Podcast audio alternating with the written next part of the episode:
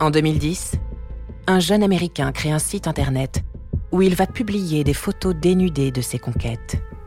C'est la naissance du revenge porn. Bientôt, le site est visité par des millions de personnes chaque mois, jusqu'à ce que le FBI s'en mêle. Vous écoutez Criminel 2.0, épisode 9. Hunter Moore, première partie. Hunter Moore est né en 1986 à Woodland, en Californie. Loin du Los Angeles glamour ou de la branchée San Francisco, dans cette classique banlieue pavillonnaire. Il grandit entouré de sa grande sœur et de ses parents. En somme, Hunter Moore vient d'une famille classique de la middle class américaine. Devant tant de normalité, il se rebelle dès l'adolescence. Selon sa mère, son comportement est cohérent avec l'enfant qu'il était. Alex Morris, journaliste à Rolling Stone. Il a reçu une éducation normale, mais il a toujours été, comme qui dirait, hors de contrôle, difficile à gérer et indiscipliné.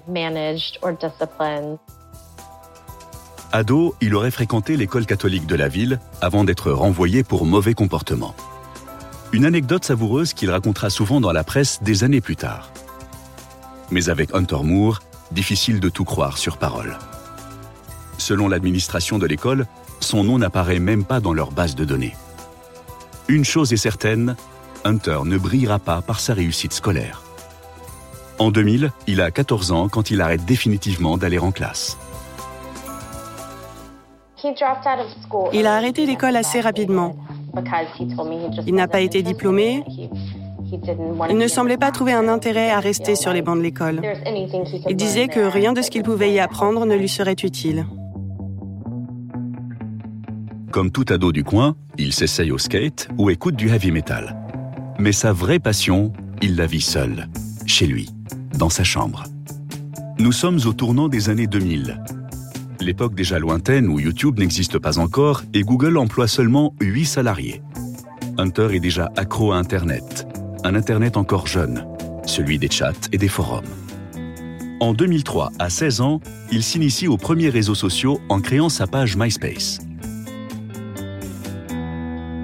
Hunter Moore est un, à la fois un pur produit de l'époque et un internaute euh, comme les autres de son âge, j'ai envie de dire. Olivier Tesquet, journaliste à Télérama. On a tous eu cette phase où effectivement on, était sur MySpace, on se faisait des amis sur MySpace, on, je découvrais de nouveaux amis sur MySpace, on dialoguait, on échangeait, etc. Mais c'est vrai que c'est quand même à partir de là euh, qu'on commence à avoir un, on va dire un réseau social au sens moderne du terme, tel qu'on les connaît, euh, tel qu'on les connaît aujourd'hui. En dehors du web, Hunter ne s'intéresse pas à grand-chose. En 2005, à Sacramento, il tente bien cette école de coiffure, obtenant même son diplôme. Mais sa carrière de coiffeur n'ira pas plus loin. Il n'a jamais vraiment eu de grandes responsabilités ou de job. Carlos Jacome. Je sais qu'il a été coiffeur. Ancien ami d'Hunter Moore. Mais il n'a jamais fait ce qu'il fallait faire pour avancer dans le métier. C'est-à-dire euh, commencer de rien, bosser des heures, faire les shampoings. Lui, ça ne l'intéressait pas. Il s'en foutait juste. Il voulait faire ce qu'il voulait. Carlos Jacome deviendra quelques années plus tard son meilleur ami il se souvient d'un jeune homme dilettante, mais au talent certain lorsqu'il s'agit de se faire de l'argent rapidement. Je n'ai jamais vraiment su comment il faisait de l'argent. Je sais juste qu'il s'est débrouillé pour avoir de l'argent d'une manière ou d'une autre. Ah si, je sais. Il s'est passé quelque chose et il a poursuivi quelqu'un pour harcèlement sexuel. Apparemment, il s'est fait beaucoup d'argent avec ce procès et il a pu partir en voyage grâce à ça. Nous sommes en 2007. Hunter est maintenant majeur quand il quitte son quotidien monotone. Pendant près de trois ans, il voyage en Australie ou au Japon. Il est toujours resté discret sur cette période de sa vie. Mais ces rares images retrouvées sur MySpace ne montrent pas beaucoup de musées ou de paysages de vacances. De retour aux États-Unis, le gamin de Woodland est transformé. Désormais, ses centres d'intérêt tournent quasi exclusivement autour de la fête. Il continue à parcourir le pays comme manager pour un petit groupe de rock californien. C'est lors d'une de ces tournées que naît son amitié avec Carlos. On est devenus potes immédiatement. On était très proches sur certaines choses, pas toutes. Hein. C'était un mec sympa, drôle, hilarant même. Il se foutait de tout. Je veux dire, ce qui était cool chez lui, c'était sa façon de ne se soucier de rien ni de personne. Il voulait juste faire la fête.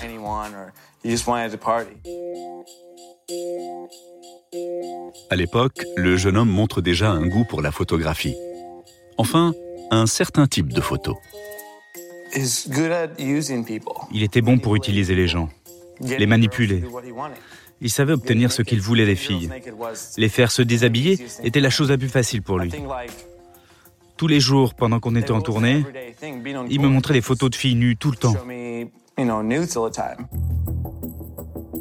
En 2010, Hunter a 24 ans. Rentré chez ses parents à Woodland, après trois ans de vagabondage, il ne sait toujours rien faire. À part bien sûr faire la fête et utiliser à la perfection Internet les choses ont bien changé depuis les chats et les réseaux sociaux primitifs. Le Californien est maintenant plus que jamais connecté sur Facebook. Inspiré par ce modèle, il lance son propre site qu'il nomme Is Anyone Up, une plateforme rudimentaire dédiée aux sorties où les noctambules peuvent échanger sur leur soirée. C'est à cette période, en octobre 2010, que l'avocat Reza Sina rencontre le jeune homme. Hunter, très excité, lui parle de son idée. Ce site web était un espèce de bébé pour lui. Il trouvait ça cool, fun.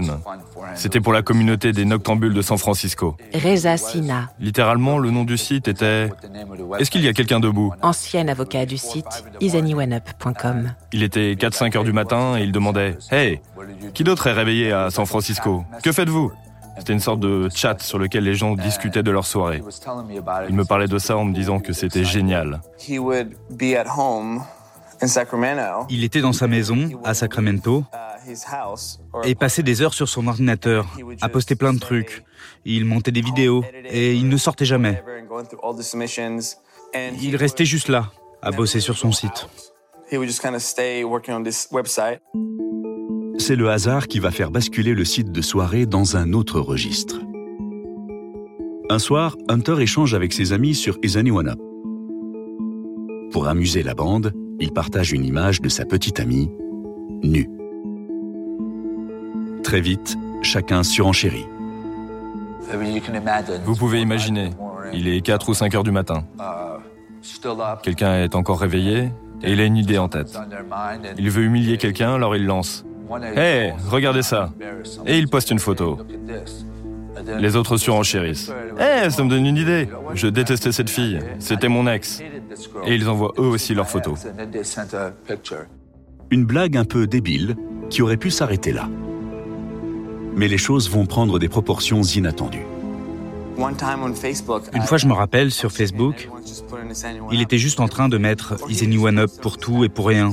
Il mettait ça sur son statut. Je ne savais pas de quoi il parlait. S'il était juste en train de dire Hé hey, les gars, qui est debout?